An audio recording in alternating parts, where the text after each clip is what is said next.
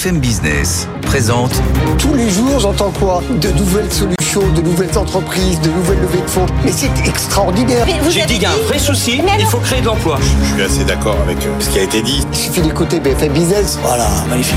Guillaume Paul, Audrey Tcherkov. Good evening business. Allez, 19h, c'est reparti. Good evening business, deuxième heure en direct jusqu'à 20h. Rebonsoir Audrey. Rebonsoir Guillaume et rebonsoir à tous. On a énormément de choses encore à vous raconter ce soir. Gabriel Attal qui veut rouvrir le dossier de l'assurance chômage, on verra ça bien sûr euh, d'ici 20h. Et puis cette démission surprise, on l'a appris il y a une heure, une heure et demie à peu près. Info BFM Business. D'ailleurs, Nicolas Terry, le patron du Crédit Mutuel qui démissionne. On va voir ça avec Caroline Morisseau dans un instant. Nos experts y reviennent dans un quart d'heure évidemment. Et oui, on décryptera avec eux la réunion qui a eu lieu à Bercy ce matin pour répondre à la colère persistante des agriculteurs et nous allons débattre hein, des annonces qui ont été faites pour soulager leur trésorerie. Et puis enfin, on dira un mot de cette visite de l'émir du Qatar qui vient de débuter en France. Première visite d'État à Paris depuis son accession au trône en 2013 qui devrait ouvrir un nouveau chapitre diplomatique entre nos deux pays. Avec qui va-t-on parler de tout ça à partir de 19h15 Avec les entrepreneurs Isabelle Bordry, Alice Barbe, l'ancien ministre de l'économie Michel Sapin et puis euh, Marc Landré de Sia Partners qui va revenir avec nous. Tout ça jusqu'à 20h, plus d'autres choses. Ça nous promet un débat animé. Absolument. À tout de suite. Good evening business, le journal.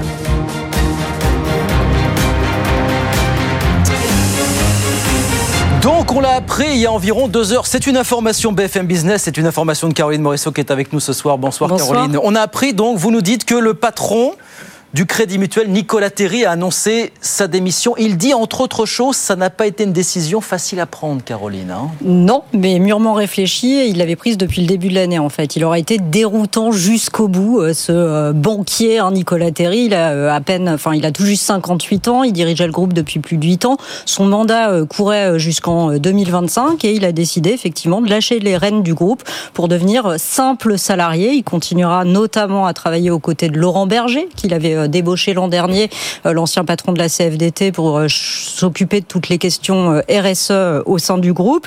C'est un choix personnel, dit-il. hein. Officiellement, le groupe ne traverse aucune difficulté, au contraire. Il a publié un bénéfice record l'an dernier à plus de 4 milliards d'euros. Il vient de mettre fin à la guerre fratricide, vous savez, qui opposait le Crédit Mutuel Arkea, hein, la Oui, fédération bretonne, au reste du groupe, parce que le Crédit Mutuel Arkea voulait se séparer, sortir du reste du groupe. Donc un bon bilan, de très bons résultats, et pourtant il décide de partir, nous dit-il, pour des raisons euh, purement euh, personnelles. hein. Il veut euh, dans une lettre adressée aux salariés, en tout cas, il explique qu'il a envie d'un autre équilibre personnel, qui veut euh, se consacrer notamment euh, à la transmission et à tous les sujets d'action écologique euh, et solidaire. Et finalement, ce départ est un peu à l'image de son parcours très atypique. hein. Nicolas Terry, c'est un ancien syndicaliste. Il a été secrétaire confédéral de la CFDT aux côtés de Nicole Nota. Avant, il avait été conseiller auprès de Dominique Strauss-Kahn au ministère de l'économie. Il a toujours fait des allers-retours un peu particuliers. Il avait aussi pris euh, des positions. Il prenait souvent même des positions très particulières qui dérangeaient parfois au sein du monde bancaire. Il avait notamment euh, publié une tribune hein, dans Libération où il disait que euh, bah, la transition énergétique supposait d'accepter des rendements plus faibles, Euh, un discours qui ne plaisait pas à tous les banquiers. Et finalement, euh, c'est son poste à la tête d'une banque, nous dit euh, un ancien responsable interne au groupe Crédit Mutuel. C'est son poste à la tête d'une banque qui était surprenant. Voilà, Nicolas Terry qui va donc quitter la présidence du Crédit Mutuel, qui sera remplacé par l'actuel directeur général du groupe, hein, Daniel Ball. Exactement. Voilà. Voilà pour ce dossier du Crédit Mutuel. Merci beaucoup Caroline, Caroline Morisseau avec nous sur BFM Business. 19h04, le dossier des agriculteurs. Je vous le disais, il y a donc eu réunion ce matin à Bercy pour annoncer des mesures pour alléger la trésorerie des exploitations. Les agriculteurs qui le souhaitent pourront retarder d'un an le paiement de leurs dettes bancaires. Ils pourront rééchelonner leurs échéances et bénéficier de prêts préférentiels. C'est ce qu'a annoncé Bruno Le Maire. Et puis concernant les récentes annonces sur le gazole non routier, c'est Agnès Pannier-Runacher qui nous l'a dit tout à l'heure sur BFM Business. Il y a eu d'ores et déjà plus de 26 500 dossiers déposés en préfecture. Écoutez euh, la ministre déléguée à l'agriculture. Nous, on a débloqué des fonds d'urgence. On a 2500 dossiers. Ce sont plutôt pour répondre à des situations de crise, de crise spécifiques. Vous avez une deuxième mesure qui est pour toutes les exploitations. C'est le gazole non routier. Là, on a 26 500 entreprises qui ont déposé leur dossier pour avoir le remboursement et deux tiers d'entre elles qui demandent l'avance de trésorerie. Il y a 400 000 exploitations en France à peu près. Mais il y a encore de la marge qu'elle n'hésite pas à déposer ses dossiers pour avoir une avance de trésorerie. Voilà, Agnès Pannier-Renaché tout à l'heure au micro d'Edwige Chevrillon sur BFM Business. Dans l'actualité des entreprises, cette petite phrase assassine aujourd'hui au Sénat d'un ancien directeur financier d'EDF, Thomas Picmal. C'est lui, on s'en souvient, qui avait claqué la porte du groupe il y a 8 ans quand EDF avait décidé de se lancer dans le chantier Inclay Point. Aujourd'hui, il a été cash au Sénat sur les EPR. Il dit, vu ce qu'on a vu à Inclay Point, faut mieux prendre son temps pour les lancer. Écoutez euh, Thomas Picmal. Ces projets ne peuvent être lancés que lorsqu'ils sont vraiment prêts. L'attitude qui consiste à se presser pour euh, faire des effets d'annonce ou, faire plaisir euh, ne peut que conduire à des écueils majeurs, pour ne pas dire échec, parce que je refuse ce mot, sur la maîtrise des coûts. De se lancer quand on est prêt. Thomas Picmal, l'ancien directeur financier d'EDF, aujourd'hui au Sénat. Ça va mal pour Casino et notamment pour son ancien patron, désormais Jean-Charles Naouri. On a appris ce matin que la maison mère Rally, qui perd le contrôle de Casino, se dirigeait du coup vers la liquidation judiciaire. Mathieu Pechberti. On savait quand même depuis de nombreux mois maintenant, voire même une année, qu'il n'y avait plus d'avenir pour ces sociétés personnelles, mais effectivement, c'est acté aujourd'hui. Toutes ces sociétés personnelles qui contrôlaient Casino, il y avait une cascade, ce qu'on appelle une cascade de holding avec Rally, Finatis, Euris, bref, quatre euh, sociétés personnelles, euh, toutes très endettées, vont être effectivement liquidées euh, dans les mois à venir. Alors, il n'y a pas grand-chose à liquider, c'est un peu le problème, parce que ces sociétés étaient vides ou quasiment vides. Il y a environ, en tout cas chez Rally, aujourd'hui, 24 millions d'euros d'actifs immobiliers ou de participation dans des sociétés non cotées. Ça pèse pas lourd euh, par rapport aux 3 milliards d'euros de dettes euh, qui étaient euh, supportées par la société Rallye. Évidemment, les banques sont rincées et Jean-Charles Naouri aussi. Il ne lui restera que 0,1% ah du capital de Casino, alors qu'il en avait effectivement 51 jusqu'alors. et donc, Jean-Charles Naouri n'a plus grand-chose comme actif, alors qu'il y a 30 ans, il, avait, il était parti de rien pour créer en tout cas une, une société d'investissement qui avait racheté Casino à l'époque. Et aujourd'hui, la seule question euh, qui se pose, en tout cas dans l'entourage de Casino et dans le dans le petit milieu de, des affaires parisiens, c'est avec quelle indemnité de départ il va partir. euh, c'est assez sérieux hein, parce que ça fait des mois que tout le monde en parle, personne ne le sait. Il y a euh, en tout cas aucun chiffre ne filtre du côté de Casino, du côté de de Daniel Kretinsky, hein, le repreneur de Casino, mais des montants mirobolants circulent. On parle de ah. plusieurs dizaines de millions d'euros d'indemnités de départ, euh, de clauses de non concurrence et autres retours à, à, meilleure fortune en cas de, de reprise euh, de casino. Le trio perdant, hein, le trio de Moïse Alexandre Zouari, de Mathieu Pigas et de Xavier Niel avait évoqué à l'époque, il y a de nombreux mois maintenant, lorsqu'il avait perdu la reprise de Casino, avait même évoqué un chiffre de 100 millions d'euros. Ah. Pour Jean-Charles Naouri, évidemment, ces chiffres ne nous ont pas été confirmés euh, par l'entourage de Jean-Charles Naouri et Daniel Kretinsky, mais ils n'ont pas non plus été démentis. Ce veut dire qu'il ne part pas les mains vides, a priori. Pas totalement, manifestement. Merci beaucoup Mathieu. Mathieu Pechberti avec nous sur BFM Business. 19h09, euh, on repart sur les marchés. Tout de suite, je vous rappelle la clôture ce soir à la, la Bourse de Paris. Clôture en hausse pour le CAC 40, 7948 points. On va peut-être aller chercher les, les 8000 points. Bonsoir Étienne Braque. C'est pour quand les 8000 alors, Étienne depuis le temps Un petit peu prudent là, mais ça va arriver. Donnons-nous quelques semaines. Quelques, semaines pour aller chercher 50 points Alors je crois que les 7000 points, il a ah. fallu euh, plus de 10 ans pour les reconquérir entre euh, début 2000 et, et, puis là quand ça a été touché l'année dernière. Alors on peut attendre encore quelques semaines, effectivement. Soyons prudents. Wall Street, comment ça se passe pendant ce temps, mon cher Etienne Quelques prises de bénéfices, c'est du rouge à l'inverse de, de, Paris. Après la frénésie euh, Nvidia, hein, qu'on a largement commenté la, la, semaine dernière, vous avez trois indices américains euh, qui sont en légère baisse, moins 0,1% pour le S&P et pour le Nasdaq, un Dow Jones qui perd 0,4%. On aura les chiffres d'inflation jeudi aux États-Unis, hein, ça, ça sera très important Hein, les marchés qui sont toujours drivés par euh, les politiques monétaires et par euh, les baisses de taux qui sont attendues en, milieu d'année. En attendant, vous avez encore euh, certaines publications d'entreprises. Tiens, regardez ce que nous dit Zoom. Vous savez, c'était une des grandes valeurs pendant le Covid. Hein, quand on était confiné, bah voilà, il fallait faire de la, visio. Ça a été compliqué pour, pour Zoom. Et puis là, vous avez un groupe qui annonce un programme de, rachat d'actions. Donc ça permet à la valeur de reprendre quasiment 10% aujourd'hui avec un chiffre d'affaires qui est également meilleur que prévu au quatrième trimestre trimestre. Et puis un mot quand même, même si c'est pas de la bourse, mais vous avez pas mal de valeurs Bitcoin qui sont cotées en bourse. Hein, Vous savez, les micro-stratégies, les Coinbase, etc.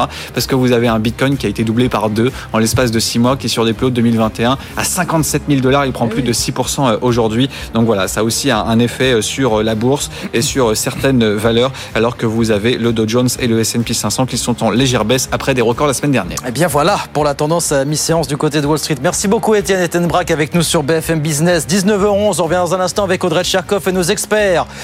La chasse aux dépenses sociales est lancée. Gabriel Attal a reparlé de l'assurance chômage ce matin. On va bien sûr en reparler. De quoi est-ce qu'on parle sinon? Le début de la visite de l'émir du Qatar à Paris et puis Mistral qui lance une IA conversationnelle. Ça aussi, il faut qu'on en parle bien sûr, entre autres. Tout ça jusqu'à 20h évidemment. À tout de suite.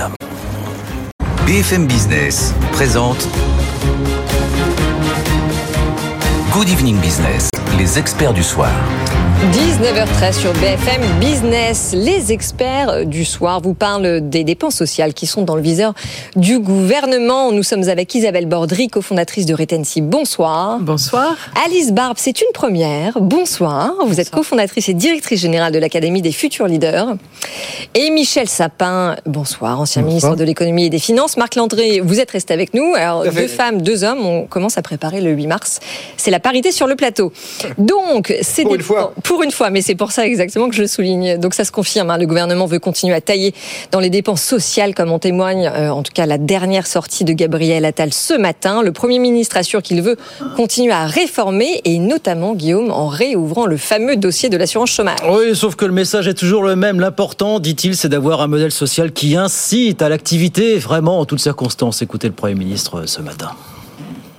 Travailler doit toujours apporter plus que ne pas travailler. Et notre modèle social doit inciter davantage à l'activité. Et donc oui, moi je suis favorable à ce qu'on rouvre euh, ce euh, chantier. maintenant, Quand? À quel moment? maintenant, les partenaires sociaux sont en négociation.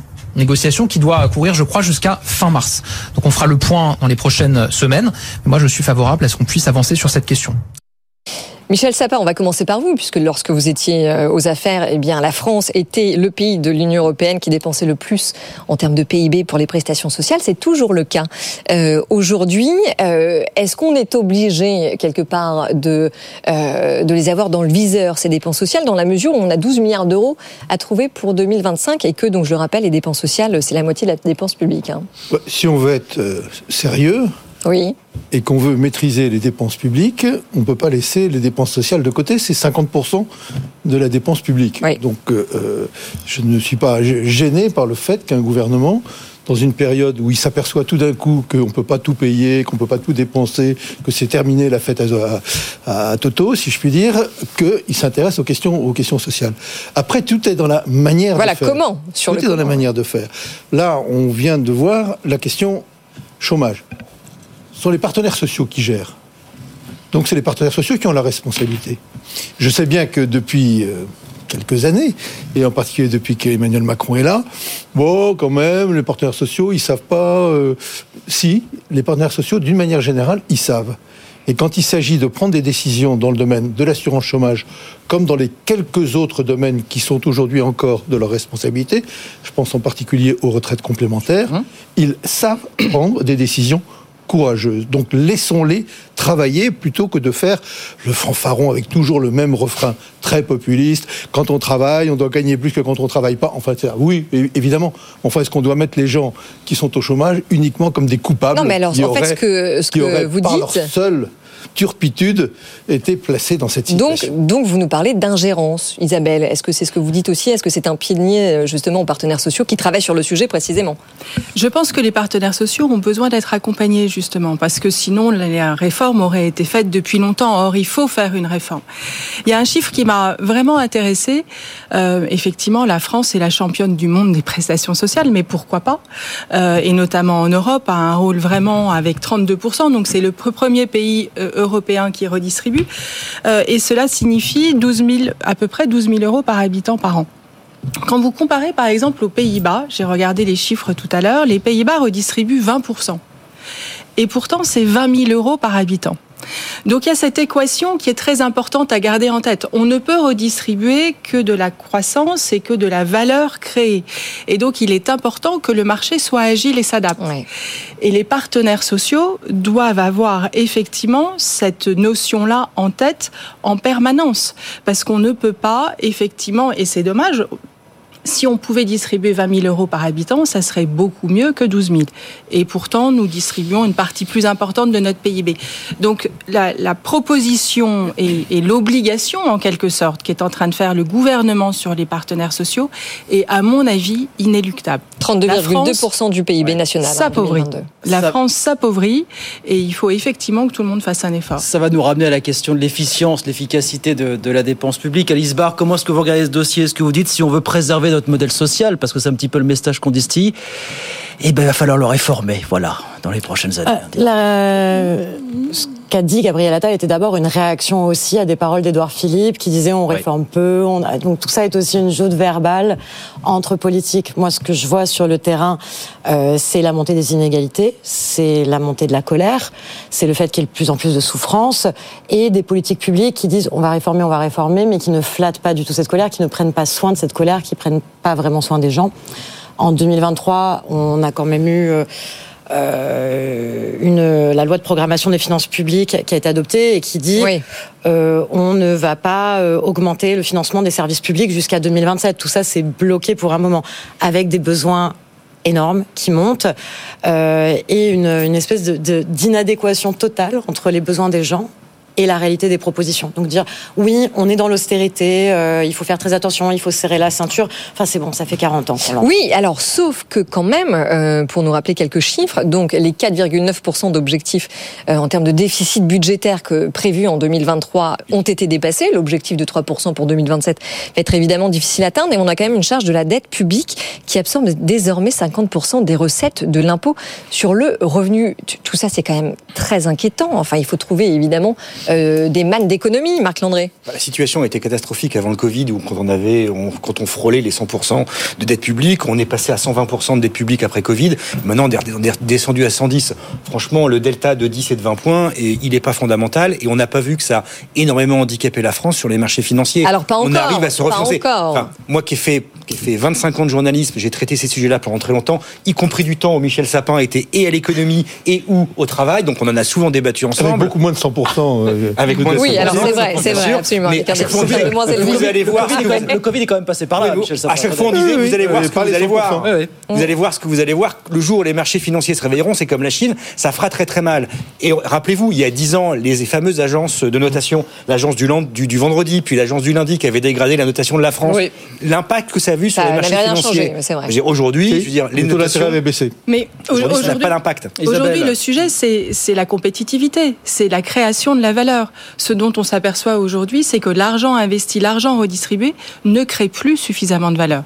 Le vrai problème, c'est que la France vit au-dessus de ses moyens depuis 50 ans et qu'aujourd'hui, rien que pour, puisqu'on est sur les dépenses sociales, on va avoir un déficit de la sécurité sociale qui va être de 17 milliards d'euros en 2027. 2027, hors crise exceptionnelle. Là où on a atteint 40 milliards, je veux dire, au moment du Covid, où on était redescendu quasiment à l'équilibre euh, à la fin de la période de François Hollande. Donc on est d'accord. On a un vrai problème. Une réforme est nécessaire. Non, c'est pas une réforme, c'est des choix politiques qui sont affirmés, qui sont affichés, qui sont tenus. Oui, mais ça, ça va avec un projet de société, Et ce sont des choix politiques qui vont de pair aussi avec euh, un recul des droits. Si on perd en sécurité sociale, si on perd en assurance chômage, on a nos droits qui reculent. Mais on n'aura pas le choix. Il on y pas a, le choix. si on a le choix, on peut mettre moyens. en place la taxe sur les transactions financières, par exemple. qui rapporte 400 millions d'euros par an. On est Oui, mais parce qu'elle concerne pas le juste même ordre de 1% grandeur. des transactions financières. Si on la met en place à l'échelle européenne, elle peut rapporter 60 Si on l'a milliards pas mise- d'euros par Si an. on ne l'a pas mise en place à l'échelle européenne, c'est parce que nos camarades européens ne le voulaient pas et donc que ce n'est pas possible. C'est de la Oui, réelle, c'est de la on réelle politique. On a des élections qui arrivent au mois de juin où, euh, par exemple, Marine Le Pen est donnée à 40%. Si on peut contrer ça et faire en sorte d'avoir des élections qui nous permettront d'avoir des commissaires qui nous permettront de la mettre en place, c'est ça la démocratie et c'est comme ça que ça va fonctionner. Ce sont des choix politiques, ce ne sont pas des fatalités. D'ailleurs, Michel Sapin, puisqu'on parle des élections européennes du mois de juin, vous y faites référence. Est-ce que vous avez l'impression que le gouvernement est sous pression avant ces élections pour ne pas se faire dégrader? Je rappelle le calendrier des agences de notation, hein, parce qu'elles Oui, vont revenir au galop. 26 avril, Fitch et Moody's, 31 mai, donc à 10 jours des élections européennes, Standard Poor's. Vous êtes retrouvé dans cette situation à devoir composer avec les, les presses, la pression des agences de notation quand même euh, Oui, enfin, il ne faut pas non plus euh, en faire des, des épouvantails. euh, À une époque où elles étaient autrement plus influentes, il y a une dizaine d'années quand même. quand Oui, mais il y a une dizaine d'années, on rappelait à l'instant qu'elles nous ont légèrement dégradé. Mais comme on était dans une période de baisse très Oui. profonde des taux d'intérêt, les taux d'intérêt ont continué à diminuer. Non, ce qui est important, c'est pas tant les pourcentages en valeur absolue, c'est la comparaison par rapport aux autres. Les marchés, ils ont à choisir entre l'Allemagne, euh, euh, les États-Unis, la Grande-Bretagne, l'Italie, la France. Je prends les grands, les grands pays. Euh, c'est cette comparaison-là qui joue. Si nous nous dégradons parce que les autres sont meilleurs. Et l'Allemagne, elle, elle a une capacité à dépenser plus dans les périodes de crise, mais elle a une capacité extraordinaire, sans pour autant mettre en cause son, son système social, de revenir au niveau antérieur. Euh, le, le quoi qu'il en coûte a été redoutable de ce point de vue-là. Redoutable. Oui. hein. Euh, parce que les Français se sont dit, bon, bah, puisque ça coûte rien, bon, voilà. Ils continuent de se le dire. Et, et continuent de, de- de se le dire. Donc, ce qui se passe en ce moment, et ce que vont faire les, les- les agences de notation, c'est qu'ils vont dire tiens, en Allemagne, ah, ça y est, ils sont partis pour revenir, euh, ils sont d'ailleurs presque revenus aux 3%, ils vont, ils vont diminuer sans saccager euh, l'ensemble de leur économie, même s'ils connaissent aujourd'hui une crise importante. Oui. Euh, et ils vont dire mais alors, comme il y a moins d'argent en plus, puisque les banques centrales euh, mettent moins d'argent euh, pour lutter contre l'inflation, eh ben, euh, les choix à faire, on va dire, ben, on va aller plutôt vers l'Allemagne, on va aller plutôt vers l'Italie, et oui, même l'Italie, ou on va aller plutôt vers les États-Unis, qui ont une croissance, plutôt vers la France. C'est ça le moment difficile. Dirais quand on C'est va ce que vers la- nous, nous quand on va vers appelions, l'Allemagne, on va vers la le, France. le fait de basculer de l'autre côté du cheval. Si la France bascule de Ah, l'autre bien côté sûr, du et avec, cheval, euh, enfin, la- la vraie question ceux de la soutenabilité de la dette. élevés, ça devient Oui. euh, évidemment Mais alors très quand même, parce que si on en revient euh, aux dépenses sociales, euh, c'est à chaque fois du revenu euh, quasiment direct qui est donné au moins nanti, qui est réinjecté quasiment tout de suite dans l'économie qui, ne- qui ne fait pas en tout cas euh, l'objet d'épargne. Est-ce qu'on ne peut pas euh, avoir le risque de voir un effet boomerang en sur ces dépenses Isabelle Bah, toute la difficulté, c'est est-ce que les dépenses sont des dépenses d'investissement? Est-ce que les dépenses sont fléchées vers des produits qui sont des produits d'origine France? Euh, On va parler tout à l'heure de l'agriculture. Est-ce que ces dépenses vont permettre de la création de valeur? C'est ce qu'on expliquait tout à l'heure. Aujourd'hui, on a une croissance euh, qui était prévue à 1,4, qui va baisser à 1%. Euh, il est absolument nécessaire de flécher ces investissements et de flécher ces dépenses pour redonner de la compétitivité à la France. Oui, mais vous avez raison de parler de croissance parce que le meilleur moyen de réduire le déficit, en effet, c'est la croissance et pour le moment, eh ben, on n'en a pas. Et voilà où nous en sommes. Parlons d'agriculture justement. Et voilà, Alors, faisons ça. Le dossier des agriculteurs, donc il y a une grosse réunion à Bercy ce matin. Bruno Le Maire a annoncé des mesures pour essayer de soulager autant que possible leur trésorerie dans l'immédiat. les banquiers étaient conviés pour l'occasion. La semaine prochaine, ça sera les assureurs. On a quand même l'impression que Bruno Le Maire nous a ressorti un petit peu les habituelles mesures d'urgence ce matin. Écoutez le ministre de l'économie et des finances. Nous mettrons donc à leur disposition deux instruments très concrets dans les jours qui viennent. Le premier instrument, ça va être la possibilité pour ces exploitations agricoles en difficulté d'avoir un différé de paiement d'un an de leur dette bancaire, puis un rééchelonnement jusqu'à 36 mois, 3 ans, de cette dette bancaire. Le deuxième instrument qui sera mis à leur disposition, c'est un prêt à taux préférentiel dont nous sommes convenus avec le président de la Fédération bancaire française qu'il serait compris entre 0 et 2,5% en fonction de la situation des exploitations.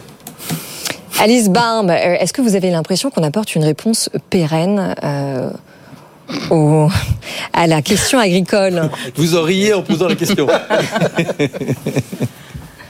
Alors moi, mon partenaire de vie est agriculteur, donc euh, il n'est pas très heureux de ce qui est en train de se passer. Mais pourquoi? Et, ah, Premièrement, parce qu'il n'y a pas de, prise en compte sur, sur les revendications des dernières années, ni sur le le projet de société à échelle globale, ni sur la transition écologique, et que la première réponse qu'on a eue quand le président Emmanuel Macron est allé au salon roulant de l'agriculture, c'était euh, tout ça est infiltré par l'extrême droite.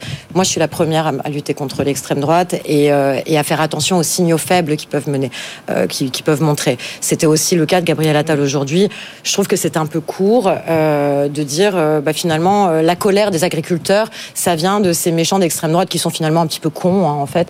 Donc c'est aussi une décrédibilisation euh, des mouvements, des gens qui travaillent la terre au quotidien.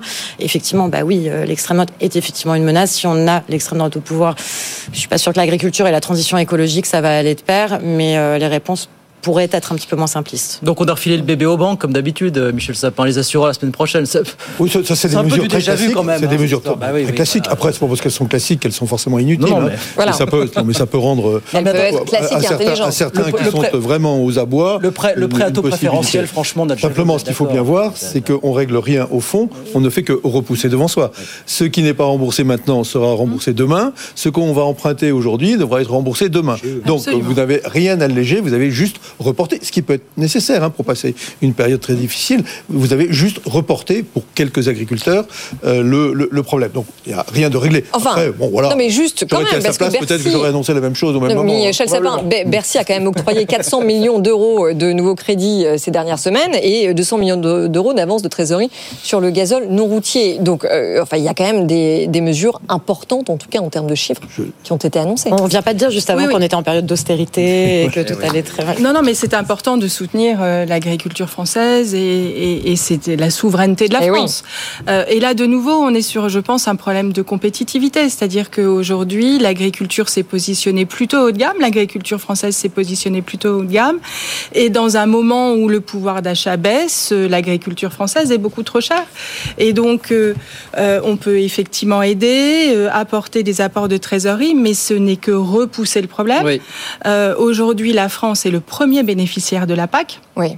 Donc effectivement, quand on entend Frexit au salon de l'agriculture, c'est quand même assez surprenant puisque c'est la France qui bénéficie, la- enfin les agriculteurs français qui bénéficient le plus de cette politique Enfin, que agricole européenne. quand ils réussissent à toucher les subventions. Peut-être, il y a effectivement Ouais. peut-être un petit peu d'administratif derrière, mais en termes d'hectares ou au prix à hectare, la France Mm. est largement devant, même l'Allemagne.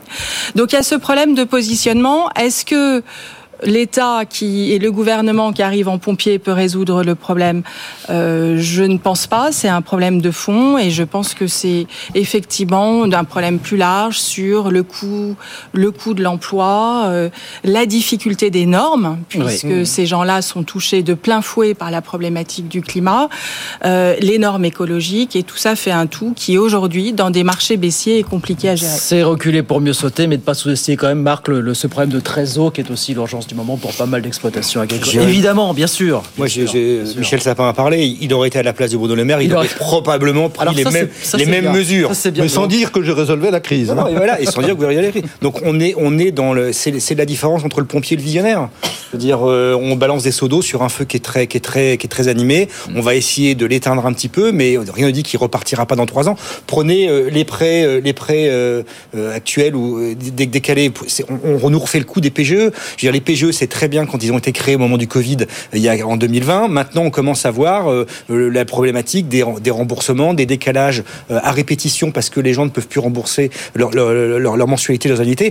Grosso modo, on ne Enfin, fait que... non, mais parce que là, en l'occurrence, les prêts garantis par l'État, ce n'est pas de l'argent prêté par l'État, c'est simplement que ça peut permettre euh, aux agriculteurs, justement, d'avoir accès à des prêts à des taux beaucoup plus intéressants. Quelle différence avec des prêts préférentiels à 0%, entre, deux- entre 0 et 2,5% qui sont faits par les banques? Mais vous voulez dire qu'il garant. n'aurait pas dû pas euh, Non, non, je faire dis pas, que- je dis pas qu'il aurait pas dû. Je dis que euh, en situation de pompier, l'État n'a pas d'autre choix que que de mettre des seaux d'eau. Mais c'est pas pour autant, et Michel Sapin, tout le monde l'a dit ici, qu'on va résoudre le problème au fond et qu'on va avoir une vision. C'est le problème. Mais parce que le, pro- le Il y a pas de problème, il est vision à moyen européen, terme. Marc. Pardon Le problème est européen. Enfin, en l'occurrence, euh, les PGE n'étaient pas européens et là, euh, la crise agricole, elle est française. Oui, mais enfin, Et avec donc, une et la solution, concurrence au elle est sein de l'Union européenne qui est quand même Et comme on l'a dit tout à l'heure, je veux dire, compliquée à gérer. la politique agricole française, elle est excédentaire de 10 milliards. Certes, grâce Oui. au vin, au spiritueux, Oui, mais elle ne se porte pas si mal que ça sur les marchés, ex- les marchés extérieurs. Oui, mais avec une agriculture, on le disait, à 2, 3, 4, deux, 5, cinq, 6 vitesses. Oui, voilà. mais avec un niveau euh, de vie en dessous du seuil de pauvreté qui est largement supérieur au niveau de vie de tous les Français. C'est donc les banquiers ce matin, ce sont les assureurs la semaine prochaine à Bercy. 19h31 sur BFM Business. Application BFM Business. BFM Business, première chaîne éco de France. BFM Business, élu média de référence sur l'économie. BFM Business, premier sur l'écho. BFM Business présente Good Evening Business, les experts du soir. 19h35 sur BFM Business. L'émir du Qatar vient d'arriver à Paris pour une visite d'État de deux jours. On en parle avec Isabelle Bordry, Alice Barm, Michel Sapin et Marc Landré. Donc cette visite, euh, elle va permettre d'évoquer notamment les sujets euh, diplomatiques du moment, mais aussi renforcer encore les relations bilatérales entre les deux pays. Gabriel Attal et son homologue qatari hein, devaient évoquer demain, euh, doivent évoquer demain de possibles investissements, notamment dans l'intelligence artificielle, mais aussi la décarbonation, les semi-conducteurs, la biotech et la santé. Est-ce que cette visite, d'après vous, va euh, ouvrir un nouveau chapitre diplomatique entre les deux pays Michel Sapin? Je ne sais pas si c'est nouveau, parce que les relations entre la France et le Qatar ne euh, sont pas, sont pas d'aujourd'hui. Non, mais enfin, elles ont subi euh, quelques petits à-coups quand même. Pour le bien comme le moins bien. Hein, mais et le Qatar est un des éléments incontournables du, de cette partie-là du monde, y compris, on vient encore de le confirmer par les réserve de gaz et en particulier de gaz liquéfiable absolument absolument considérable. GNL, oui. donc dans le dans le contexte international euh, avec la Russie qui n'a plus de gaz liquéfié, tout ça fait que le Qatar est quelqu'un avec lequel il faut il faut discuter. Alors après il faut pas discuter n'importe comment euh, et de n'importe quel sujet. Hein. Il faut aussi avoir je dirais pas ses exigences, mais en tous les cas euh, sa rigueur euh, dans, le, dans la discussion avec euh, un pays comme celui-ci. Ce qui est très intéressant avec le Qatar, c'est qu'il il, il, essaye de promouvoir, alors qu'il vit sur des réserves naturelles, hein, mmh. il essaye de promouvoir tout ce qui est nouveau. Euh, alors l'intelligence artificielle, les technologies. Ah bah parce qu'il prépare l'avenir, les droits des femmes. Oui, ça je suis pas sûr que ça se fait aussi. Bon, bah, très de bien. plus en plus, à l'extérieur bien sûr. Euh, à l'extérieur. Mais, mais donc c'est très intéressant. Alors on peut dire que c'est parce que euh, ils pensent qu'ils vont pas vivre encore pendant 100 ans avec ah leurs réserves. Encore que dans 100 ans ils auront encore des réserves. mais c'est plus que ça. Il y a, a l'idée sur laquelle ils ne peuvent pas continuer à vivre sur l'image de rentier pur ils pompent dans le sol euh, de quoi vivre. Ils, veulent être à l'initiative. Et tant mieux, puisque nous, nous avons aussi besoin de cette initiative, de cette intelligence, de cette innovation, de cette créativité qui fait aussi de la création de richesse. Donc si les deux peuvent se rejoindre, moi je n'y vois pas d'inconvénient, tout en gardant aussi une certaine rigueur morale. Je sais pas, où, est-ce que vous mettez le curseur s'agissant de cette morale, euh, cette rigueur morale? Vous avez vu ces projections qui sont tombées hier qui nous indiquent que le Qatar est parti d'ici quelques années pour devenir le premier exportateur net de GNL, devant même les États-Unis finalement. Mmh. Bon, bah, dans quelle euh, proportion, dans quelles conditions la relation n'est pas tronquée euh, finalement dans les prochaines années avec le, Qatar, Isabelle Bordry euh, comment vous ça Oui, mais il faut admettre qu'aujourd'hui, le monde entier a encore besoin de ce gaz thermique, donc ça ne se fera pas en 24 heures. Donc si l'argent qui est issu de la vente de ces produits peut être réinvesti de manière décarbonée, réinvesti dans l'intelligence artificielle. Oui, alors on précise quand même, Isabelle, que le, que le, GNL pollue beaucoup plus que le gaz ce qu'on importait de Russie précédemment, euh, de par la manière euh, dont on l'extrait. Voilà. Alors après, est-ce qu'on préfère acheter à Poutine ou est-ce qu'on préfère acheter au Qatar? C'est une, c'est plus qu'économique. C'est une, absolument, c'est politique. position politique et voire même éthique. Euh, donc aujourd'hui, ils ont de l'argent. Ils, ont effectivement cette capacité de répondre à une demande qui existe encore, qui va peut-être évoluer, mais qui existe encore. Et donc, si leurs investissements et l'argent généré par cette or noir peut être réinvesti, tant mieux. Alice Baum, est-ce que vous dites la même chose? Moi, je dirais que c'est assez compliqué la position du Qatar actuellement. Alors au-delà du dîner qui est prévu ce soir avec Kylian Mbappé euh, euh, à Versailles où ça, va être chouette et plein de paillettes, euh, le Qatar est quand même le pays aujourd'hui qui représente diplomatiquement, enfin en tout cas qui pèse assez fort pour porter la voix du monde arabe, euh, qui est aussi en souffrance et qui manque de mm. porte-parole et d'États euh, qui arrivent plus ou moins à créer un dialogue dans le cadre du conflit en Israël contre le Hamas depuis le 7 octobre. Et en fait, euh, quand le Qatar intervient et discute avec la France sur des positions géopolitiques, euh, en disant bah, peut-être qu'il faudrait se positionner euh, pour dire à Israël d'arrêter l'offensive sur Rafah actuellement, la France suit aussi. Il y a des effets derrière, il y a des effets diplomatiques. Donc évidemment que sur la question du gaz, ça pèse, mais je crois aussi que la voix du Qatar est une voix, alors en dépit de énormément de violations de droits humains qui peuvent avoir lieu au Qatar, est une voix parmi un chaos de voix euh, qui, qui porte. Marc Landré, est-ce qu'il faut accentuer notre, développer, renforcer notre coopération avec le Qatar Est-ce qu'on a le choix Est-ce qu'on a le choix, le choix La question n'est pas de savoir s'il faut ou pas renforcer notre coopération avec le Qatar, c'est est-ce qu'on a euh, l'embarras du choix? Non, on n'a pas le choix. Et je dirais en plus que le Qatar donne des gages depuis des années euh, pour, pour essayer de de gagner en honorabilité. Je veux dire, on le voit euh, et vouloir changer son image euh, de en respectabilité, que ce soit avec, en investissant dans le sport. On a vu en achetant des joueurs, en achetant des clubs de foot. On a vu en, en organisant euh, la Coupe du Monde de foot mhm. en 2022. On le voit, ils veulent faire la même chose sur le tennis, la même chose sur la Formule 1 voilà, ils, ils, essayent de, ils achètent leur respectabilité. Enfin, est-ce qu'on a le choix? En réalité, vous le savez très bien, on a toujours le choix, et ça n'a pas empêché d'ailleurs les relations entre Paris et Doha euh, de ne pas être très bonnes sous euh, la présidence d'Emmanuel Macron, en tout cas depuis son, son premier euh, quinquennat, puisqu'il a beaucoup plus misé sur les Émirats Arabes Unis que sur le Qatar, et d'ailleurs, le Qatar en a largement pris ombrage. Je vais vous dire, Audrey, ce que j'ai dit à mes enfants, je dis, on est toujours le crétin de quelqu'un. Donc ça veut dire que ce qui est vrai un jour ne l'est pas vrai, n'est pas vrai demain, et qu'une réalité peut, peut s'inverser. Je veux dire, pendant très longtemps, on était fan de l'Arabie Saoudite, et puis se rendu compte qu'ils n'étaient pas aussi je vais pas dire démocrate, et que c'était pas aussi respectable que ce qu'on pensait, mmh. malgré leur puissance, euh, leur puissance pétrolière. Donc maintenant, c'est le Qatar, et demain, ça sera peut-être quelqu'un d'autre. Au même titre que pendant très longtemps, on a vu la Chine comme étant l'Eldorado euh, du business de demain, et maintenant, on se tourne vers l'Inde. Et je pense qu'il y a Oui, allez-y, Isabelle. Et puis, Pardon, je pense qu'il y a, le, profil, le, profil des gouvernants, c'est-à-dire que les hommes comptent beaucoup. Euh, oui, et effectivement, on n'est pas dans un univers extrêmement démocratique, mais le profil du Tchèque et sa, son ouverture, on va dire, au monde, aux libertés publiques, etc., est un élément essentiel. oui, c'est la nouvelle génération. La nouvelle génération est bien plus ouverte que l'ancienne. Et il y a Michel Sapin, pour conclure sur ce dossier Qatar. Je rajouter, je crois que tout a été dit, euh, y compris sur l'aspect diplomatique dans la période actuelle. Donc, euh, le oui, Qatar et, est puis, un des rares et puis avec quand même un soutien justement euh, à l'Ukraine dans la guerre qui l'oppose à la Russie. Aussi, aussi. donc une clarté qui n'est pas partagée forcément par tout le monde sur ce sujet-là. Mais donc le Qatar aujourd'hui joue un rôle important de médiateur, même si les choses parfois se passent aussi à Paris, mais le Qatar est présent. Et donc voilà. Donc c'est aussi un des aspects de cette visite dans cette période extrêmement violente. Et sur la terrible pour euh, faire en sorte que un peu de raison revienne chez les belligérants et en particulier du côté d'Israël aujourd'hui. Est-ce que vous faites le pari que l'émir va essayer de convaincre Kylian Mbappé de rester à Paris ce soir lors de ça? Paraît quand même mal embarqué cette affaire, hein, mais c'est toute la question. On ne sait jamais. Bien, euh, faut-il se réjouir pour Mistral, le français Mistral, un des champions de l'intelligence artificielle euh, en Europe, qui a donc frappé un grand coup hier en annonçant moins d'un an après sa création qu'il lançait un partenariat avec Microsoft et son NIA conversationnel. On a décliné l'existence du chat. Clin d'œil à ChatGPT, bien sûr.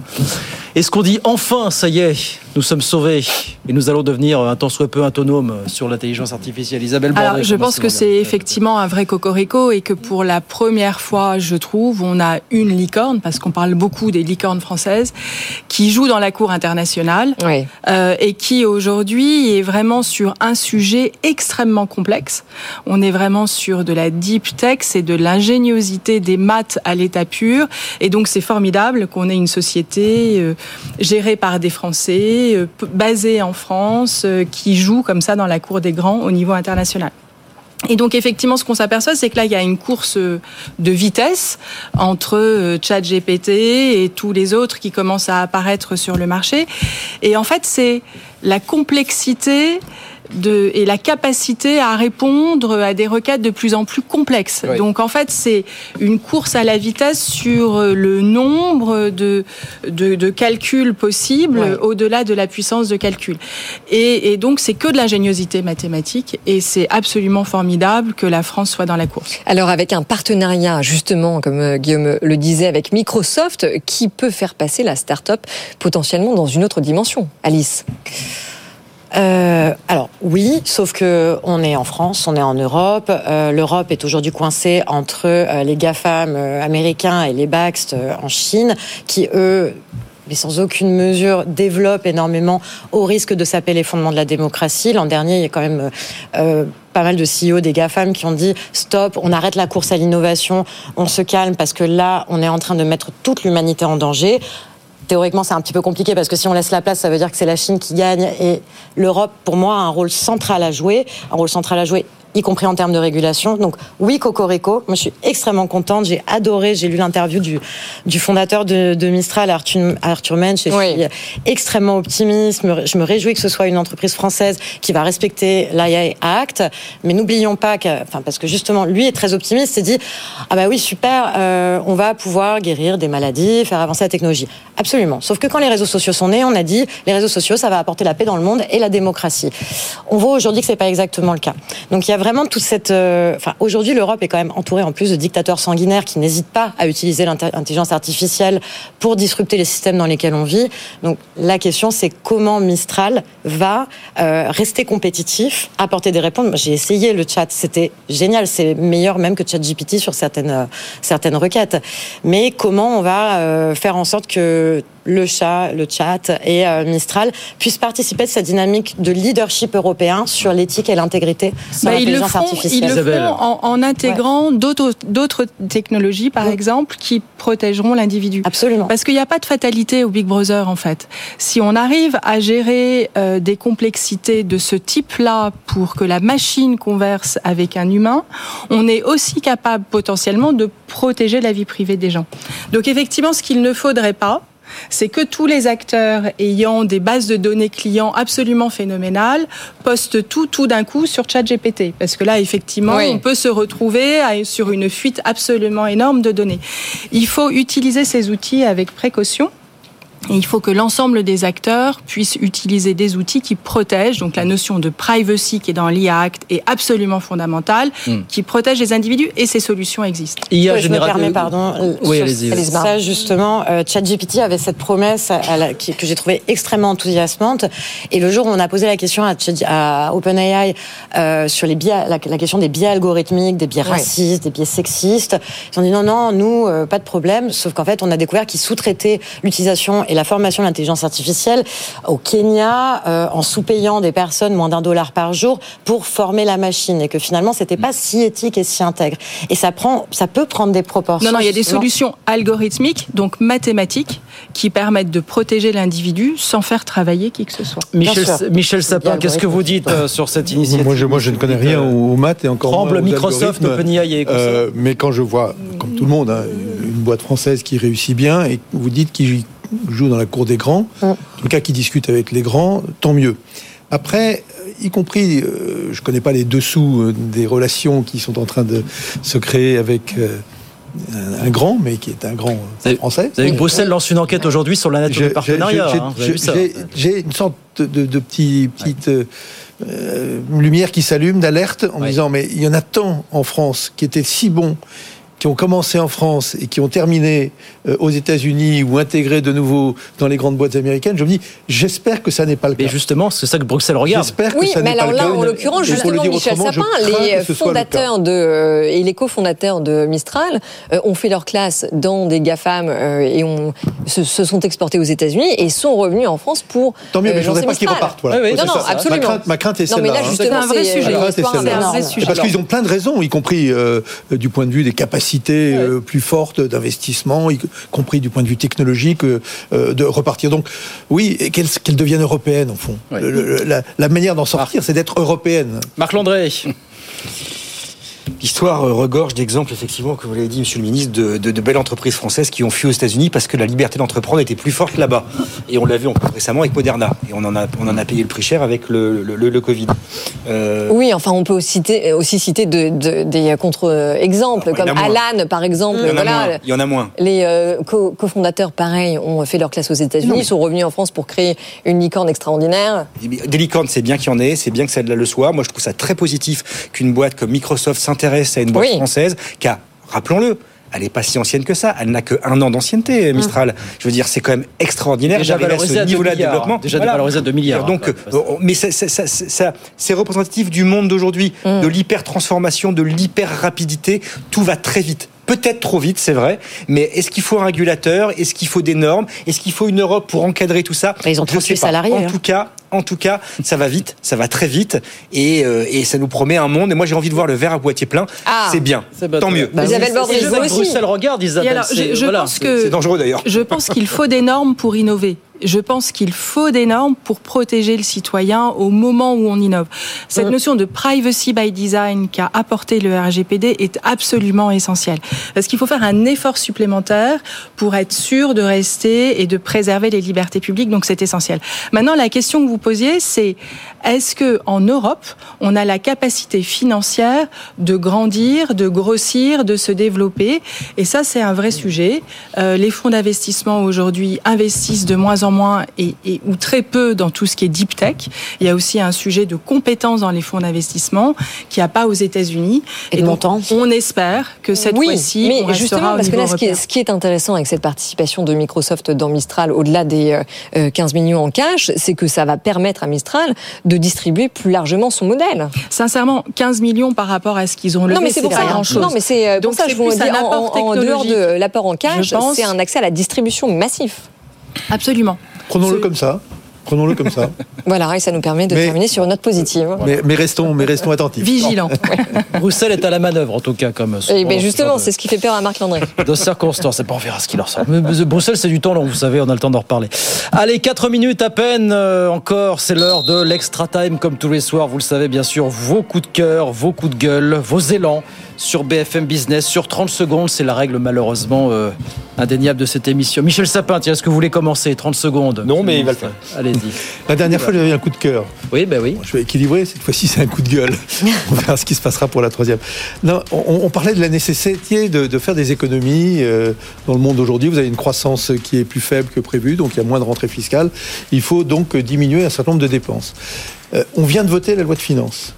Un mois après le vote de la loi de finances, on débarque, il faut faire 10 milliards. On prend 10 milliards par décret, ce qui est parfaitement possible d'ailleurs, euh, euh, dans le mécanisme français. 10 milliards qui tombent comme ça d'un seul coup, d'un seul. Bah, c'est le meilleur moyen de ne pas faire les économies. Ok, voilà. Eh bien, ça, c'est dit. Coup de cœur. Isabelle Bordry, c'est un coup de gueule ou un coup de cœur? Alors moi, c'est juste une, une, une observation de ces, sur ces dernières semaines sur un secteur qui est le secteur de l'automobile, qui est un secteur en pleine mutation, qui est contraint euh, par tous les politiques, on va dire, de se mettre dans la norme écologique. Et tout d'un coup, Mercedes a dit non, je ne vais pas arrêter le Ouais. thermique, Ouais. euh, parce que en fait, mes clients demandent du thermique.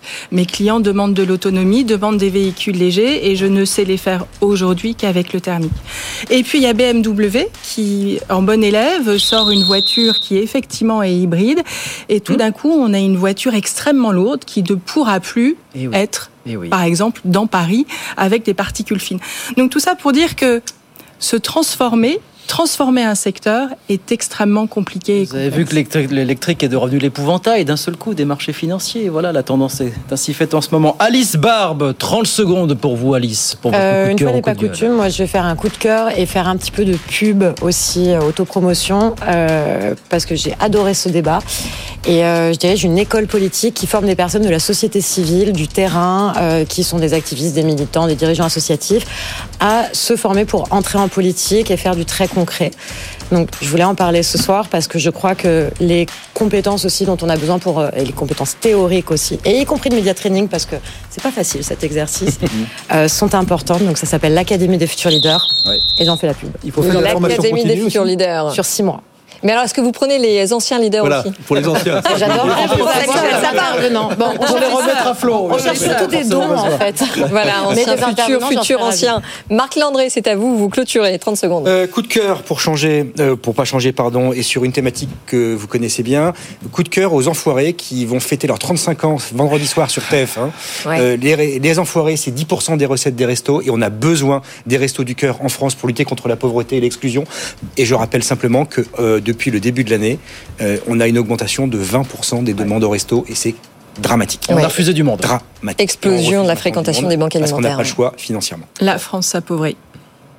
Donc on donne au resto en vue de On donne, on Enfin, donne, de manière générale, mais après. Et on on défiscalise.